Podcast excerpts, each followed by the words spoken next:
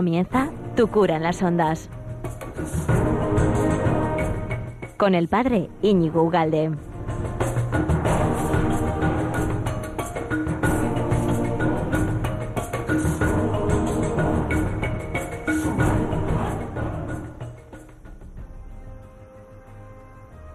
Muy buenos días, amigo de Radio María. ¿Qué tal estás? Bien, ¿verdad? Estás aquí dispuesto a estar un ratito en, bueno, en tu compañía, en nuestra compañía, con nosotros, nosotros contigo, contigo con, conmigo y todos juntos estupendamente. Pues muy bien, aquí en Radio María, pues cada 15 días estamos aquí, tu cura en las ondas, que intentamos hablar de temas y el chocolate espeso, porque ahora mismo hace falta chocolate, con el frío que hace, cagüín, cagüín. Y pues sí, estamos aquí en junio estupendo, pues abrigados y todas estas cosas, ¿no? Así que... Sin embargo, nosotros seguimos con ganas, con ilusión y con el sol lo ponemos nosotros y eh, tira para adelante y ya está. Bueno, pues ya sabes que todo esto luego lo puedes encontrar, todo, lo que hacemos en Radio María lo puedes encontrar en, la web de, de, Radio María, ¿no? Que si buscas, hurgas un poco en la web, encontrarás un lugar de los podcasts, que el podcast es estas cosas maravillosas, que, se cuelga todo ahí y ya no estamos atados al horario de la radio, ¿no? A estar en directo, porque luego la gente tiene que trabajar, tiene mil cosas que hacer y le apetece escuchar el programa pues al día siguiente o al cabo de hora y media, que es cuando tiene libre, pues entonces vas a la página web de Radio María y pinchas el podcast del programa que te guste, en este caso supongo que tu cura en las ondas y lo escuchas cuando te dé la gana pues en el coche, en la moto, en el, eh, en eso y, y para adelante. Luego también lo puedes encontrar en el esto en Facebook y tu cura en la red ¿eh? y está colgado también en Evox y en otras plataformas. Pero bueno, eh, si uno quiere, pues lo encuentra y ya está. Me decía que ha estado ahí mi familia en casa estos días que esta, esta idea ¿no? de, encontrar el programa que tú quieres cuando tú quieras les parecía absolutamente revolucionaria. ¿Cómo? que puedo escuchar cuando yo quiera. Sí, claro, mientras te afeitas, mientras desayunas, mientras vas en pues lo que te da la gana. Y encima luego con los auriculares, pues, pues uno parece que va escuchando música y no, y está rezando o está formándose eh, incluso. Ahora yo en la iglesia a veces me pongo cosas también, ¿eh? Y escucho. La gente pensará que estoy escuchando en los 40 principales, pero no. no. Bueno, pues ¿de qué vamos a hablar hoy? Pues eh, ¿te acuerdas que veníamos hablando de Cristo? Veníamos hablando de, de Cristo desde otros puntos de vista que quizá no son tan digamos, tan comunes, ¿no? Porque se, se, abordan desde la historia o desde, digamos, las paradojas de, mm, que suscita Cristo o, bueno, más que entrar directamente en el Nuevo Testamento. Y hoy sí que vamos a entrar en las Sagradas Escrituras ¿eh? para, para, encontrarnos con Cristo, pero hoy vamos a hacerlo desde, digamos, esta palabra que se ha puesto de moda, que la ha puesto de moda el Papa, en la periferia. ¿Cuál es la periferia de las Escrituras? Pues la periferia de las Escrituras eh, es el Antiguo Testamento porque si Jesús es el centro, pues todo lo demás es, eh, se supone que, digo yo, eh, si es el centro, pues habrá una circunferencia y por tanto lo más lejano a Jesucristo, por decirlo de alguna manera, eh, figuradamente, muy figuradamente, es el Antiguo Testamento, porque en el Antiguo Testamento no es algo que, que sin más ha pasado y nos olvidamos de ello, sino que el Antiguo Testamento es ese libro que nos prepara, incluso que va a iluminar sí va a iluminar aspectos del Nuevo Testamento. Es una preparación. El Antiguo Testamento, todos esos 1700 largos años de preparación de la venida del Mesías, es el Antiguo Testamento y, es eso, es preparación. Por lo tanto, eh, no está de más que acudamos de vez en cuando al Antiguo Testamento para que veamos cómo el Espíritu Santo ha querido preparar al pueblo judío ¿eh? De una manera pues tan especial, tan concreta, y que a nosotros, como nos dice Jesús, y hoy tengo un montón de citas para leer, y como decía aquí la boticaria, eh, hay que leer despacito, voy a leer despacito, y para que todo el mundo siga, porque yo me acelero un poquitín y, lo reconozco, mea culpa, mea máxima culpa. Bueno, pues empezamos con la primera cita para que veas que aquí no nos inventamos nada y dice en Lucas 24:13 que lo tienes en la cabeza perfectamente, que es los, los apóstoles que van a Emmaús y dice así. A ver, el primer día de la semana, muy de mañana, llegaron, no, este no es. Aquel mismo día, ¿eh? dos de los discípulos iban a un pueblo llamado Emmaus que distaba 60 estadios y conversaban entre sí sobre todo lo que había pasado. Mientras ellos conversaban y discutían, el mismo Jesús se acercó y siguió con ellos, pero sus ojos estaban retenidos para que no les conocieran. Él les dijo, ¿de qué discutíais entre vosotros mientras vais andando? Ellos se pararon con aire entristecido. Esa es la típica verdad. Cuando la, eso ocurre muchas veces. Cuando la conversación, mientras vas andando, coge en un momento especial, coge una densidad o quieres enfatizar algo, todo el mundo se para, ¿verdad? Estás andando, de repente dices, le coges el brazo y dices, ¿qué dices? Pero, y empiezas a hablar de, de bueno, pues, mm, parado. Y aquí hacen lo mismo, ¿no? Ellos se paran y van a empezar a decir, oye, pero, esto, ¿esto qué es, no? Y uno de ellos, llamado Cleofás, dice, ¿eres tú el único que reside en Jerusalén que no sabe las cosas que estos días han pasado en ella? Aquí estaba, ¿no? Mirando de hito en hito al Señor, que no lo habían reconocido, y quieto paró delante de él, ¿no? Como queriendo decir, pero, pero tú de dónde sales, ¿no? Y les dijo, ¿qué cosas? Y ellos le dijeron, lo de Jesús el Nazareno, que fue un profeta poderoso en obras y palabras delante de Dios y de todo el pueblo. Y como nuestros sumos sacerdotes, magistrados, le condenaron a muerte y le crucificaron. Nosotros esperábamos eh, que sería él el que iba a librar a, Israel, pero con todas estas cosas llevamos ya tres días desde que esto pasó. El caso es que algunas mujeres de las nuestras nos han sobresaltado porque fueron de madrugada al sepulcro y al no hallar su cuerpo vinieron diciendo que hasta lo habían visto aparecido. Fueron también algunos de los nuestros al sepulcro y lo hallaron tal como las mujeres lo habían dicho, pero a él no lo vieron. Bueno, y aquí es lo que, lo que a nosotros nos interesa hoy. Bien. Y dice así el Señor. Oh insensatos y tardos de corazón para creer todo lo que dijeron los profetas. ¿Te das cuenta aquí? Ya el Señor, él mismo, empieza a hablar del Antiguo Testamento, de los profetas. No era necesario que el Cristo padeciera eso y entrara así en la gloria y empezando por Moisés y continuando por los profetas, les explicó lo que había sobre él en todas las escrituras. Es decir, que Jesús se hace, digamos, intérprete de las Sagradas Escrituras, las va a interpretar donde el punto eh, central, ¿eh? el punto principal de todas las Escrituras va a ser él mismo. Y así lo va a hacer.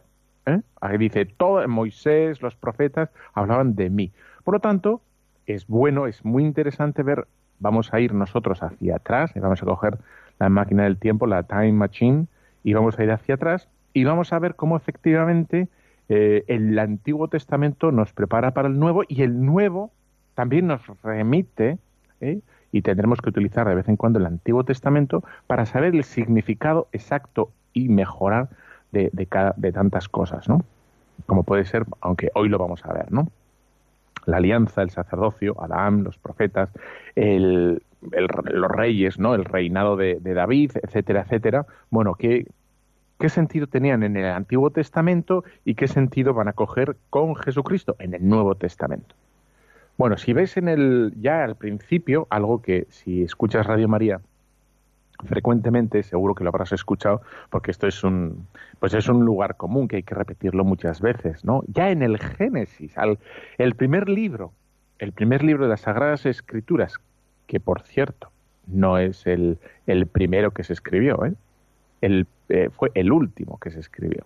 Bueno, pues en este primer libro, por orden, digamos, eh, de importancia en el Antiguo Testamento, dice así, en el Génesis 3, eh, versículo 14, dice, y voy a empezar a quitar ya pegatinas de la Biblia, que hoy la tengo, vamos, de colorines. Eh, entonces, ya ve, Dios dijo a la serpiente, por haber hecho eso, maldita seas entre todas las bestias y entre todos los animales del campo, sobre tu vientre caminarás y polvo comerás todos los días de tu vida. Pues a veces si, si la serpiente fuera a algún, algún sitio que yo me sé, pues dejaría la casa muy limpia, ¿no? Porque, en fin, hay mucho polvo en algunos lugares y si come polvo, pues esto, en fin, buen remedio contra la suciedad. Pero hay que seguir, nosotros no nos eh, paramos aquí. Enemistad podré, y dice, entre ti y la mujer, entre tu linaje y su linaje. Él te pisará la cabeza mientras acechas tú su calcañar. Bueno, y esto es lo que se llama, eh, y esto es lo que habrás oído mil veces en Radio María, que es el, el protoevangelio, que es enemistad pondré entre ti y la mujer y entre tu linaje y su linaje. ¿Ves cómo aquí Yahvé habla en futuro? Y es aquí donde aparece eh, de una manera muy breve, muy sintética, pero ya como la primerísima esperanza que aguardaba el pueblo de Israel. Es decir, que mm, el pueblo de Israel miraba al futuro, tenía esperanza, que el Señor Yahvé iba a mm, intervenir en su historia, iba a intervenir entre ellos para suscitar un Salvador. ¿eh? Y por lo tanto, em, ya se nos ve, se nos empieza a preparar progresivamente, paulatinamente, sin saber exactamente qué es lo que va a venir, pero se nos, se nos dice, ojo, estar atentos, velad, porque algo va a llegar. ¿no? Bueno, pues empieza, como ves, en el mismo Génesis esta, esta espera. Dice mm, en el, en el Magnificat, por ejemplo, eh, esa oración, ese ruido ha sido yo con las gafas en el micrófono. ¿Qué vamos a hacer? Bueno, pues el, en Lucas 1, eh, ven para acá, 1, el Magnificat, dice esa oración que es, bueno, pues seguro que muchos de vosotros rezáis cuando, cuando rezáis las, eh, las vísperas, dice, bendito sea el Señor Dios de Israel, porque ha visitado y reunido a su pueblo, y ha suscitado una fuerza de salvación en la casa de su siervo, sigue, sigue, sigue, sigue, y dice así, Tú, niño, serás llamado profeta altísimo, irás delante del Señor a preparar sus caminos y a dar a su pueblo el conocimiento de la salvación por el perdón de sus pecados. A ver, ¿dónde estás? Como lo había, aquí está, me, he liado, es al principio, no al final. Bueno, como lo había suscitado una fuerza de salvación en la casa de David su siervo, como lo había prometido desde siempre eh, por boca de sus santos profetas. Iba a suscitar una fuerza de salvación como lo había prometido desde siempre eh, por boca de sus profetas.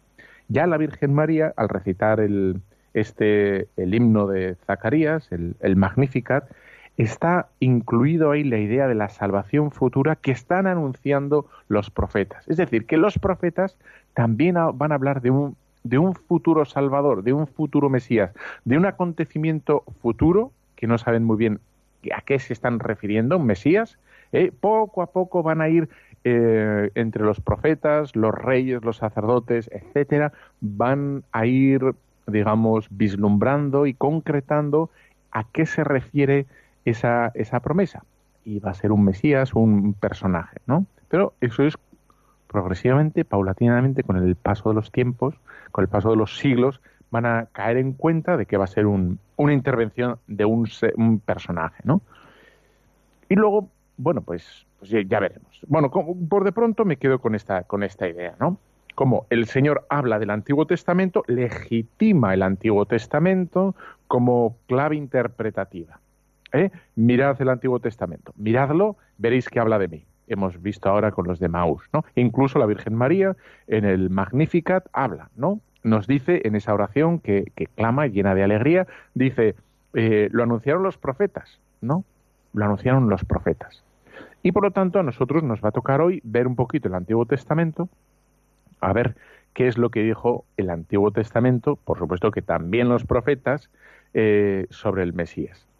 Bueno, pues vamos a hacer ya una primerísima pausa ¿eh? y, vamos a ver si te gusta esta canción que, hoy aquí no se da. ¿eh? Se titula Bajo el mismo sol y aquí tendríamos que decir bajo la misma nube. ¿Y por qué está así? Eso es lo que nos ha tocado. Pues, bueno, pues bajo la misma nube, pero la cantamos igual.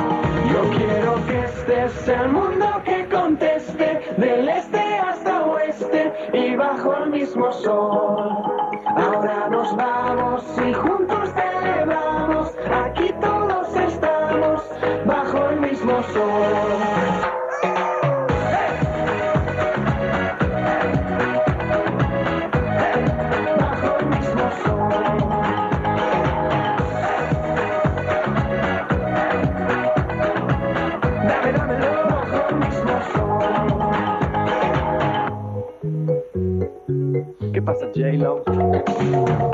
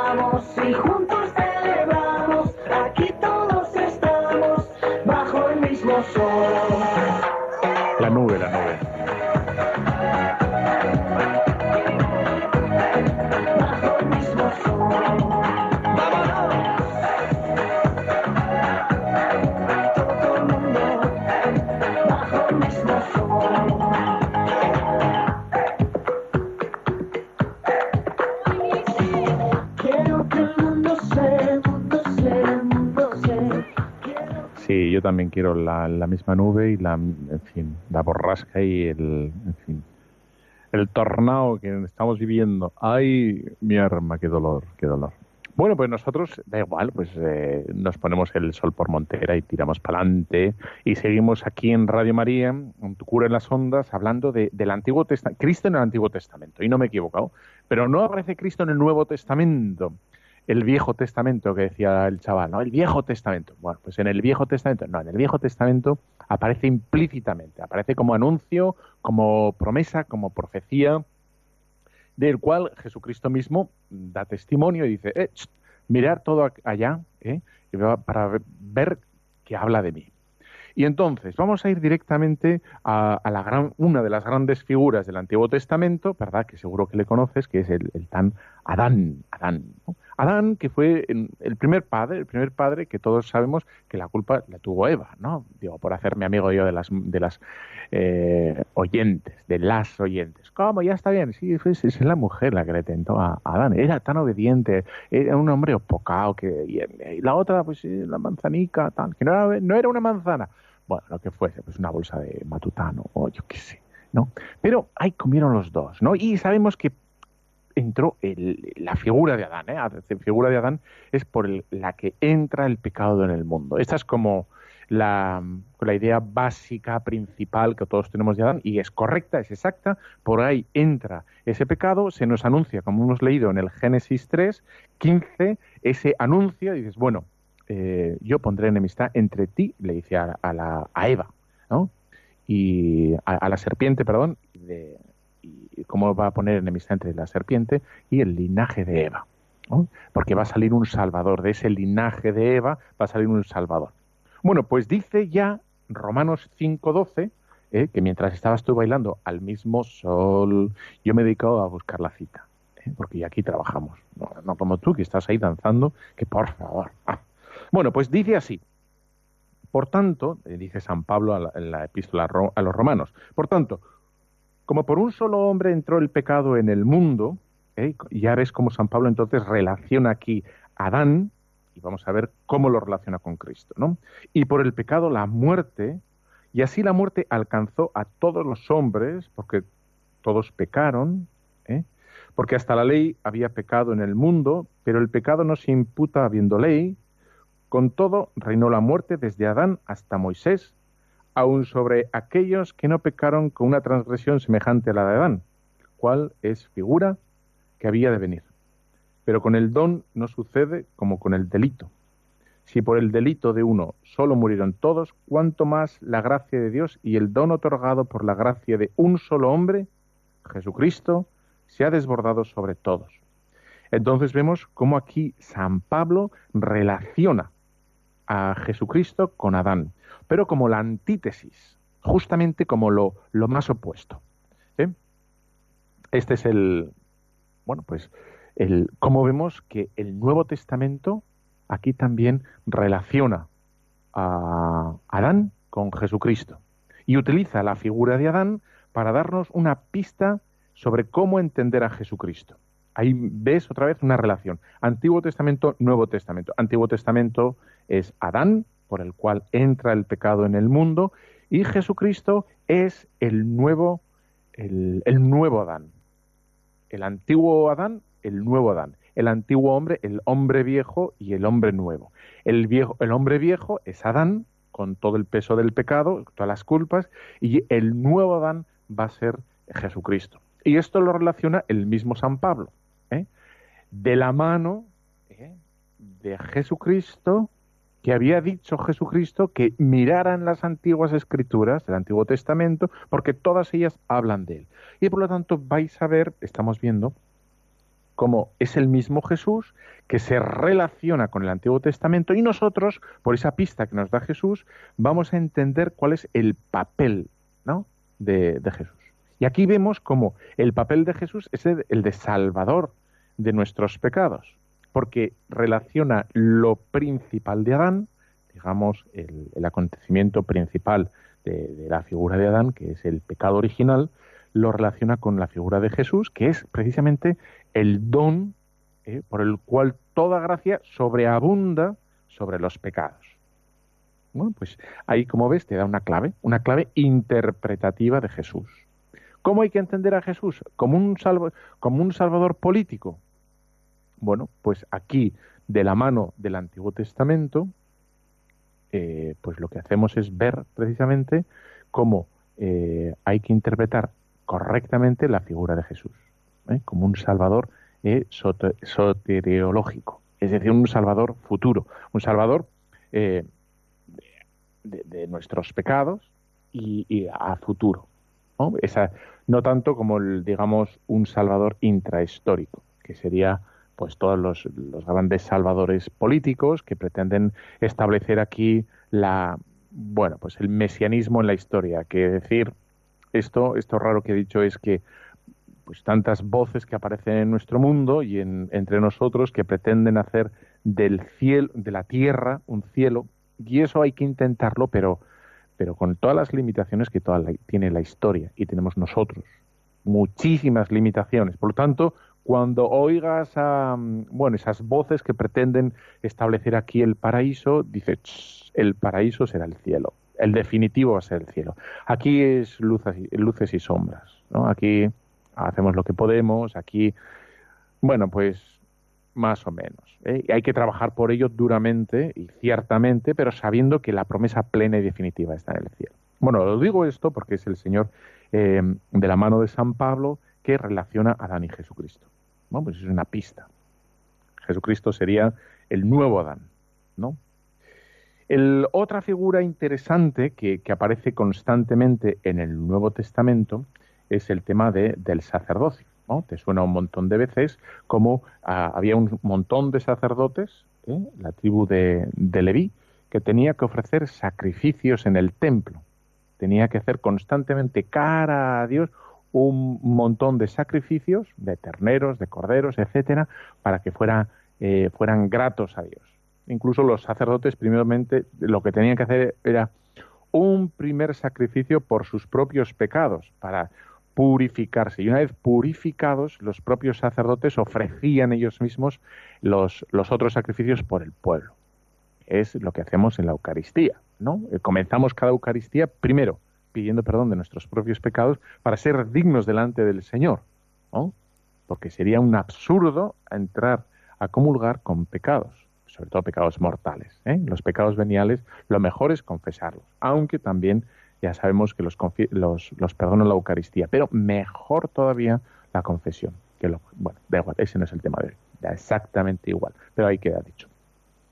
Bueno, pues vemos cómo también el, hay una relación en el Nuevo Testamento con el Antiguo Testamento con la figura del sacerdocio. ¿eh? Y va a ser también San Pablo quien, quien nos hace, establece esa conexión. Vamos a ver, Hebreos 7. Vamos a leer despacito, ¿verdad? y dice así. ¿Dónde está? Es que es un poco largo esto, ¿eh? Pues bien. Pues bien, si la perfección estuviera en el poder del sacerdocio levítico, pues sobre él descansa la ley dada al pueblo, dice San Pablo, sobre el Antiguo Testamento, ¿qué necesidad había ya de que surgiera otro, otro sacerdote? ¿Eh? Porque cambiando el sacerdocio necesariamente se cambia la ley. Pues aquel de quien se dicen estas cosas pertenecía a otra tribu, de la cual nadie sirvió al altar. Y es también manifiesto que nuestro Señor procedía de Judá y a esa tribu para nada se refirió Moisés al hablar del sacerdocio. Bueno, aquí otra vez ves cómo eh, San Pablo hace vincula otra vez a Jesucristo con el sacerdocio. A San Pablo le interesa, relacionar a Jesucristo como un nuevo sacerdote. Hay algo que aparece en el Antiguo Testamento fundamental, que es algo vital, eh, por el cual eh, esta institución, la sacerdotal, vertebra todo aparece a lo largo de todo el Antiguo Testamento como capital, como necesaria para entender el pueblo de Israel.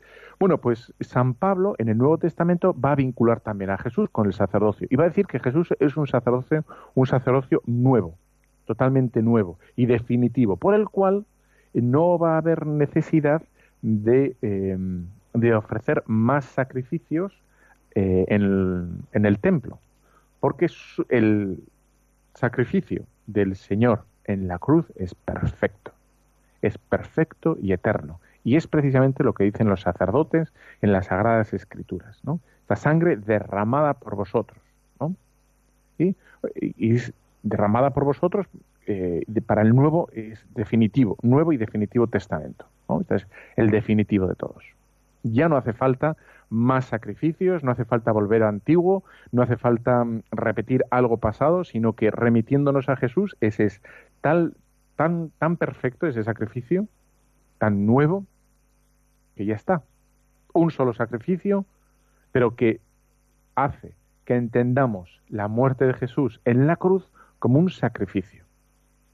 No como un accidente político, no como un, bueno, pues el resultado, ¿verdad?, de, las fuerzas políticas de aquel momento, el cual victimizó a, Jesús y fue el víctima de, los poderosos, sino que él mismo se entregó, Jesús se entregó a sí mismo por nuestros pecados. Y esto lo sabemos, entre otras cosas, porque es San Pablo que entendió el mensaje de Jesús, estaba vinculado al Antiguo Testamento, y el Antiguo Testamento nos habla de, de estos sacrificios para el perdón de los pecados. Bien, ves por tanto otra, vamos a decir, capa, otro vínculo, otro nexo, otra, otra trabazón que hay entre el Antiguo Testamento y el Nuevo. El Antiguo Testamento que nos hablaba de un, un sacerdocio por el cual se ofrecían sacrificios de animales en el templo y en el Nuevo Testamento se nos habla que esos sacrificios quedan absolutamente ya cancelados, superados por el sacrificio perfecto de Jesús. Bueno, y ves como el Antiguo Testamento, que esto es lo que me interesa hoy resaltar, el Antiguo Testamento como refuerza y ayuda a comprender mejor la figura de Jesús. Porque la figura de Jesús, vamos a decir así, arranca, arranca y comienza en el Antiguo Testamento. Cuando la gente dice, no, hay que pasar del Antiguo Testamento, quieto, para, eso no es así. Nosotros nos viene muy bien ir al Antiguo Testamento porque eh, se anuncia, se preanuncia eh, lo que va a pasar a futuro. Y como hemos visto, es Jesús mismo. De hecho, los apóstoles, eh, miento, los evangelistas, nos van a hablar al comienzo de sus evangelios de esa relación que hay entre el Antiguo Testamento y el Nuevo, para que veas que, que no he cogido dos citas digamos, accidentales o extremas, sino que, por ejemplo, vemos en Lucas 3, 23, ¿eh? dice así, a ver si lo encuentro, 23. A ver. No, no vamos a leer 3.23, vamos a leer em, ¿Dónde estás, pequeño saltamontes? Dice así. Bueno, pues no voy a ir a, Sí, pero sí lo he cogido antes. Mateo, sí, aquí está. Mateo, Mateo 1, la genealogía de Jesús, ¿no? Dice así. Genealogía, estoy leyendo Mateo 1, 1. Genealogía de Jesucristo, hijo de David, hijo de Abraham. Abraham engendró a Isaac, Isaac engendró a Jacob, Jacob engendró a Judá y a sus hermanos. Judá engendró a Tamar, a Fares y a Zara. Fares engendró a Esrom. Esrom engendró a Aram. Aram engendró Aminadab. Aminadab engendró a Naasón. Naasón sigo, porque no voy a leer todo, y tal, y dice, dice Jacob engendró a José, el esposo de María, de la que nació Jesús, llamado Cristo. Vemos cómo ya en el pórtico mismo del Evangelio de Mateo eh, se nos habla eh, y se nos enlaza el Antiguo Testamento con el Nuevo Testamento.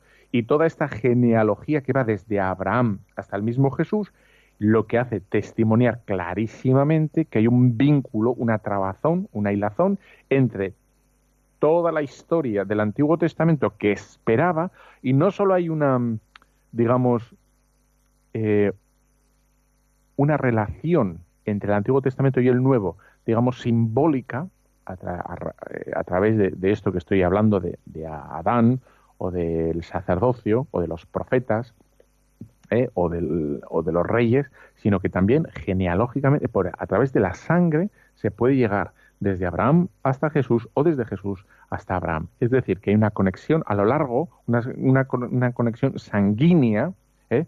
a través de todas las sagradas escrituras. Digamos que no hay una, una iba a decir, una disrupción, pero ¿por qué me salen esas palabras tan raras? ¿Eh? No puede ser. No hay una interrupción, esa es la palabra correcta, vamos a hablar con propiedad. No, hay ninguna interrupción, digamos, sanguínea entre Abraham y Jesucristo, sino que lo quieren demostrar también a través de Mateo, ¿eh? y Mateo y el otro es Lucas, cómo hay una relación ¿eh? a través de la otra genealogía. Bueno, pues hay una relación entre los dos. Bueno, pues fantásticamente vamos a hacer otra pequeña prueba, otra pequeña pausa y bueno, esta, es muy es un pelín pausada esta canción, pero está muy no no es una canción, es un, un guitarreo que me gusta mucho, eh, como si estuviéramos bajo el sol y tomándonos ahí en, en el Guadalquivir unos, yo qué sé, ¿qué nos tomamos en el Guadalquivir? Unas rabas. Un fino. Venga, vamos a tomarnos un fino al Guadalquivir. Yo me quito los zapatos y los remojo en el río.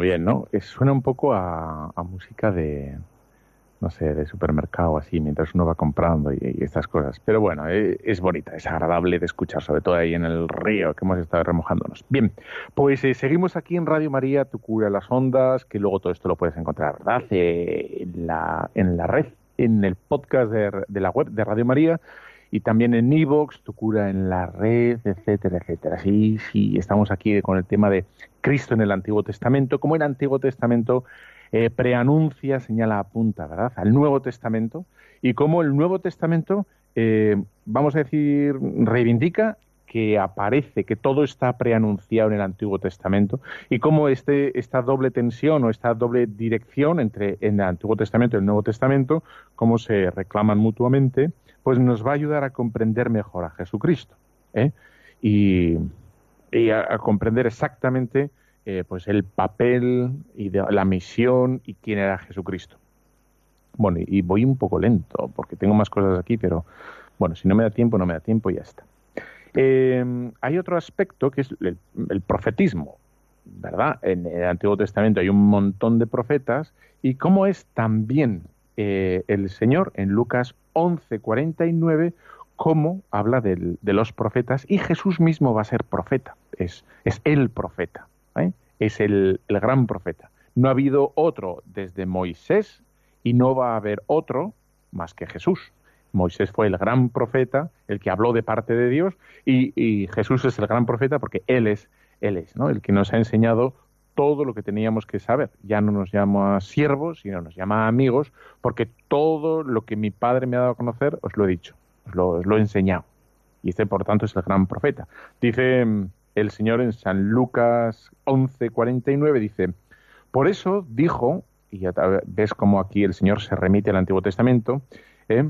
Les enviaré profetas y apóstoles, y algunos los matarán y los perseguirán, para que se pidan cuentas a esta generación de la sangre de todos los profetas derramada desde la creación del mundo, desde la sangre de Abel hasta la de Zacarías, el que pereció entre el altar y el santuario. Sí, os aseguro que se pedirán cuentas a esta generación. Bueno, pues aquí como el Señor otra vez establece este vínculo que hay entre, entre los profetas y Él, ¿eh? que todos los profetas murieron por ser, digamos, por llevar a cabo su papel hasta, hasta el último extremo, que es la fidelidad. La fidelidad a pesar de que el pueblo era un poco petardo, por decirlo de una manera suave. Dice aquí en Éxodo 17:4, Moisés, que habla con Yahvé cara a cara, y le dice, ¿qué puedo hacer con este pueblo? ¿Qué puedo hacer con este pueblo? poco me falta para que me, apedreen. Respondió Yahvé a Moisés, preséntate al pueblo llevando contigo algunos de los ancianos de Israel, y lleva también a tu mano el callado con que golpeaste al río, y vete, que yo estaré allí ante ti sobre la peña. Bueno, golpearás la peña y saldrá de ella agua para que beba el pueblo. Como ves aquí el Señor, bueno, Moisés se queja de la estulticia, de la dureza de corazón del pueblo, y sin embargo, aquí Moisés se remite otra vez al Señor ¿eh? y va a hablar de parte del Señor. Bueno, pues me dice que vaya aquí al Oreb, que golpee con el callado la piedra, etcétera, etcétera. Y eso es lo que hace, a pesar de la dureza de corazón del pueblo, a pesar de, en fin, ¿no? que, de la incomprensión que sufrían los profetas, que va a ser la gran incomprensión que va a sufrir el Señor y que como, como todo profeta, como todo buen profeta, vamos a decir así, él tiene que morir. Y el Señor morirá, ¿no? Por mm, defender las, las palabras del Señor. En, en, el Antiguo Testamento sabes perfectamente que se habla también de los reyes. ¿eh? Se habla de los reyes, que el, Antiguo Testamento tiene reyes. Y de hecho te voy a leer la cita por el cual aparecen, se comienzan los reyes en el pueblo de Israel. Y lo puedes leer en el libro primero de, de Samuel. Dice así, se reunieron pues todos los ancianos de Israel y se fueron donde Samuel a Ramá y le dijeron, mira, Tú te has hecho viejo y tus hijos no siguen tu camino. Pues bien, haznos un rey para que nos juzgue como todas las naciones. Disgustó a Samuel lo que dijeron, danos un rey para que nos juzgue, e invocó a Yahvé. Pero Yahvé dijo a Samuel, haz caso a todo lo que el pueblo te dice, porque no te han rechazado a ti, me han rechazado a mí, para que no reine yo sobre ellos todo lo que ellos me han hecho desde el día que les saqué de Egipto hasta hoy, abandonándome y sirviéndote a otros, a otros dioses, te han hecho también a ti. Escucha, sin embargo, sus peticiones, pero les advertirás claramente y les enseñarás el fuero del rey que va a reinar sobre ellos.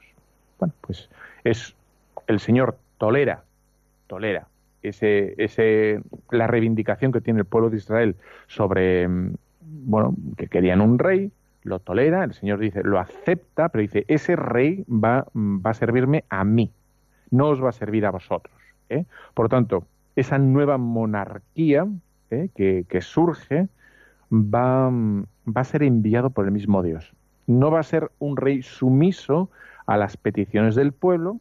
El Señor va a tolerar que aparezca ese, ese rey, que el gran rey de todos va a ser David, ¿no? que es el que, el que mejor va a cumplir eh, los designios divinos, a pesar de su pecado, ¿eh? pero la figura del Antiguo Testamento va a ser David, ¿no? Y otra vez eh, es el Nuevo Testamento cómo relaciona, vincula el Antiguo Testamento y el Nuevo Testamento bajo esta figura y hace esta conexión de rey entre el Antiguo Testamento y el Nuevo. Vamos a ver, dice así, Hechos 4:25. ¿Dónde estás? Ven para acá. Y dice, a ver, a ver, a ver. Una vez libres vinieron, estoy leyendo ahora los hechos de los apóstoles, y dice, una vez libres vinieron a los suyos y les encontraron, les contaron todo lo que se les habían dicho los sumos sacerdotes y los ancianos. Al oírlo, todos a una a una elevaron su voz a Dios y dijeron, Señor, tú que hiciste el cielo y la tierra, el mar y todo lo que hay en ello, tú eres el que has dicho por el Espíritu Santo, por boca de nuestro Padre David, tu siervo, ¿a qué esta agitación de las naciones, esos vanos proyectos de los pueblos? Se han presentado los reyes de la tierra y los magistrados se han aliado contra el Señor y contra su ungido. Porque verdaderamente en esta ciudad se han aliado Herodes y Poncio Pilato con las naciones y los pueblos de Israel contra su santo siervo Jesús, a quien has ungido para realizar lo que en tu poder y en tu sabiduría habías predeterminado. Bueno, pues aquí, como ves, eh, habla otra vez el, bueno, los hechos de los apóstoles, eh, Lucas, cómo eh, el Señor ha, ha sido ungido. Y cómo es el Señor el que va a regir las naciones. Aunque quizá está en más claro todavía en Juan 18:33, que esto creo que no lo he cogido hoy, y es ese diálogo que tiene eh, Jesús con Pilato y que le dice Pilato, ¿no? Que dice, ¿eres tú el rey de los judíos? Y Jesús le responde, ¿dices eso es por tu cuenta o te lo han dicho otros de mí? Y dice Jesús, no, mi reino no es de este mundo. Y Pilato le dice, con que tú eres rey. Y le dice, tú lo dices, yo soy rey. ¿eh? Y cómo el Señor reclama para sí aquí el título de rey, el título que aparece en el Antiguo Testamento y cómo el, pueblo de Israel no, no lo quiere. ¿eh? De hecho, le, en la cruz aparecerá ¿no? Eh, Jesús de los Nazaren, Nazareno, Rex Judeorum, Jesús de Nazaret, rey de los judíos. Y, le dicen los judíos, no, quita, dice este, este dice que es rey. Y decimos, lo, que está escrito, escrito está. Y, queda ahí para, para posteridad, para eternidad, que efectivamente ese es el rey de los judíos. Jesús, el crucificado, que como veis ya se ha sumado que no solo es el rey, sino que es el profeta, es profeta y rey a la vez. ¿eh? Y, y, perfectamente, ese es él, es el, el profeta y el rey. Dice en el libro de Daniel, en el profeta, dice que su reino se extenderá por toda la tierra y su Señor será el Hijo del Hombre. Y para que quede claro eh, que es rey, en Marcos 14, 62 aparece claramente, a ver, 14, 62, eh, dice, Jesús respondió, sí, yo soy y veréis al Hijo del Hombre sentado sobre la diestra del poder y venir sobre las nubes del cielo.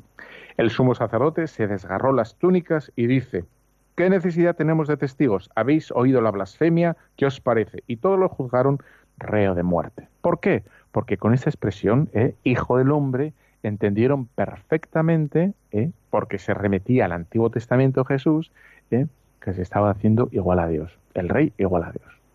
Bueno, pues esto es eh, esto es una maravilla, pero vamos a hacer una pequeña pausa. ¿eh? yo creo que eh, hay mucho contenido y hace falta descansar un poquito. Vamos allá, que esta está muy bien. Te va a gustar esta, ya vas a ver.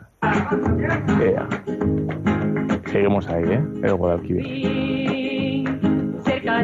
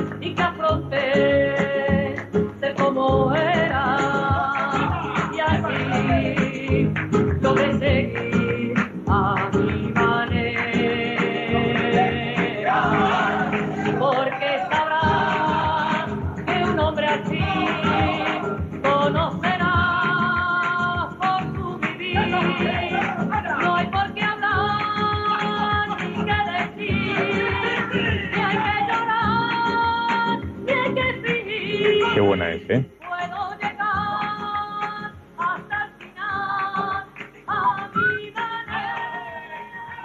Pues el final lo cantas tú.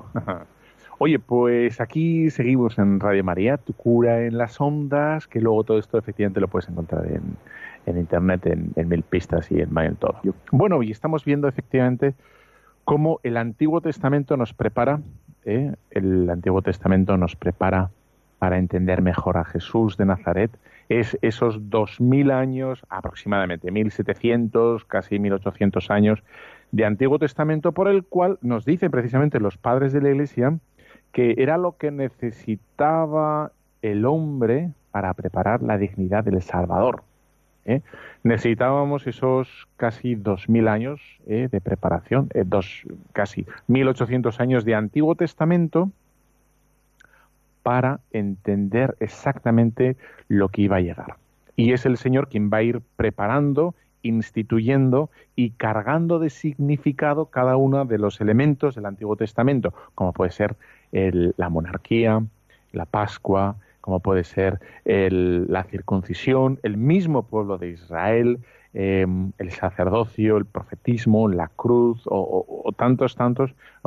Eh, elementos que se han ido preparando durante el Antiguo Testamento y que se van a culminar y, se van a aunar y, atar y dar pleno cumplimiento en Jesús de Nazaret. Y es Jesús de Nazaret quien les va, va a culminar el significado auténtico eh, de cada uno de, estos elementos y, y nosotros podemos de vez en cuando mirar al Antiguo Testamento para comprender exactamente o mejor el- esa preparación, el porqué de esa preparación. ¿no? Dicen incluso los, los padres de la Iglesia que uno puede decir, ¿no? Tanto tiempo preparando la llegada del Mesías, do- 1800 años, no tendría que haber sido más breve. Fíjate, toda esa gente que se ha quedado sin conocer al Mesías, ¿no? Porque, el- claro, la, la humanidad no empezó con el Señor, empezó eh, poco des- bueno, muchísimo antes, muchísimos siglos antes. ¿Y qué ha pasado con todos ellos? Bueno, pues dice que los santos padres, de la explicación que dan es que eh, lo que quería el Señor con esa espera era excitar en nosotros el deseo del Salvador, ¿no? Esa espera activa, esa espera eh, del Señor eh, hiciese que no lo recibiera, no recibiésemos como una baratija, como algo, en fin, bueno, una novedad de la cual se ve, eh, uno se curiosea y se olvida, sino ciertamente, ¿no? Por todo lo que ha costado, por el esfuerzo y por todos los sacrificios que ha costado el llegar hasta el Mesías, el, el poder ver al Mesías, pues, pues abrazarlo con todas las fuerzas del alma, y de eso se trata. ¿no? Y, quizá la- el, pecado que tenemos ahora, precisamente en nuestra sociedad, es que nos, nos hemos aburrido y, ya el Mesías ya no es el Salvador, ni nos causa alegría, sino que es algo que en general, en general por, por pena hay que decir, ¿eh? con mucha pena, que, aburre soberanamente, ¿no? que no asombra a la gente, porque se arrima al Señor con, con disposiciones indebidas o poco rectas o poco sinceras. ¿No? No, plenas, no plenas. Eh, si una persona, por muy poquito que se acerque al Señor, si con esas intenciones son verdaderas y plenas, el Señor va a hacer, va a hacer sus maravillas.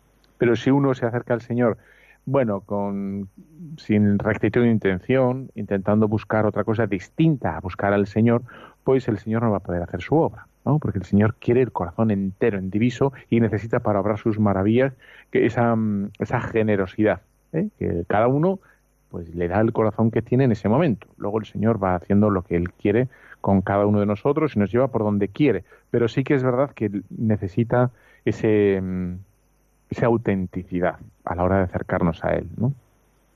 Bueno, pues nos hemos quedado antes de la pausa, aunque ya tengo que, ir eh, terminando, eh, y quería pasar a llamadas.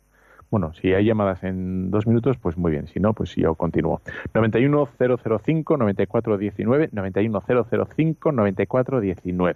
Bueno, pues estaba hablando de que una de las últimas instituciones que nos habla el Antiguo Testamento del Nuevo Testamento es, es la monarquía, es el David, ¿no? Y de, bueno, se instituyen eh, los reyes, ¿eh? Un- una monarquía en ese pueblo, ¿eh? Pero mira, me acaban de castigar sin, sin llamadas. ¿Qué vamos a hacer? y tal? He sido malo yo, por, por tardón. bueno, pues eh, en el Antiguo Testamento se instituye la monarquía, pero esa monarquía habla a futuro también de que va a surgir algo grande en- entre ellos. Y dice así en, el Antiguo Testamento, dice, y cuando se cumplieren tus días y duermas con tus padres, le dice Yahvé a David, suscitaré a tu linaje después de ti, el que saldrá de tus entrañas y firmaré su reino. Él edificará casa a mi nombre y yo estableceré su trono para siempre. Yo le seré a él padre y él será para mí hijo. Si obrare mal, yo le castigaré con varas de hombres y con azotes de hijos de hombres, pero no se apartaré de él mi misericordia, como la aparté de Saúl, arrojándole de delante de ti. Permanente será tu casa para siempre ante mi rostro y tu rostro y tu trono será estable por la eternidad. Ahí lo tenéis en, en el libro segundo de Samuel 7.12, eh, bueno, o 23, 1.7. Como ya eh, cuando se instituye y está, digamos, mm, suficientemente anclada la, bueno, la monarquía en Israel, eh, aparece esa, mm, bueno, esa profecía a futuro, esa promesa, mejor dicho, a futuro de, bueno, que aunque David muera, él, Yahvé, va a edificar la casa en su nombre y establecerá, Yahvé, eh, su trono para siempre en la casa de David. Bueno, pues ahí hay otro, otro ejemplo de cómo el Antiguo Testamento está presente en el Nuevo y cómo va a ser Jesús el nuevo rey y definitivo, el único rey. Bueno, y él, anuda, como hemos dicho, ahí todas estas grandes promesas. Bueno, pues eh, no, más, no da más de sí, ¿eh? Esto, quiero decir, con, con el tiempo que tenemos en la mano ya se acabó lo que se daba. Tengo aquí unas cuantas citas que no voy a leer y maldito el rato que he pasado buscándolas, da igual. Bueno, pues nosotros nos vemos, si quieres, luego en en Evox y si no, pues dentro de 15 días con a otra cosa. Y yo te dejo con la bendición de Dios Todopoderoso, Padre, Hijo, Espíritu Santo, descienda sobre cada uno de vosotros y sobre los voluntarios de Radio María. Amén. Un fuerte abrazo.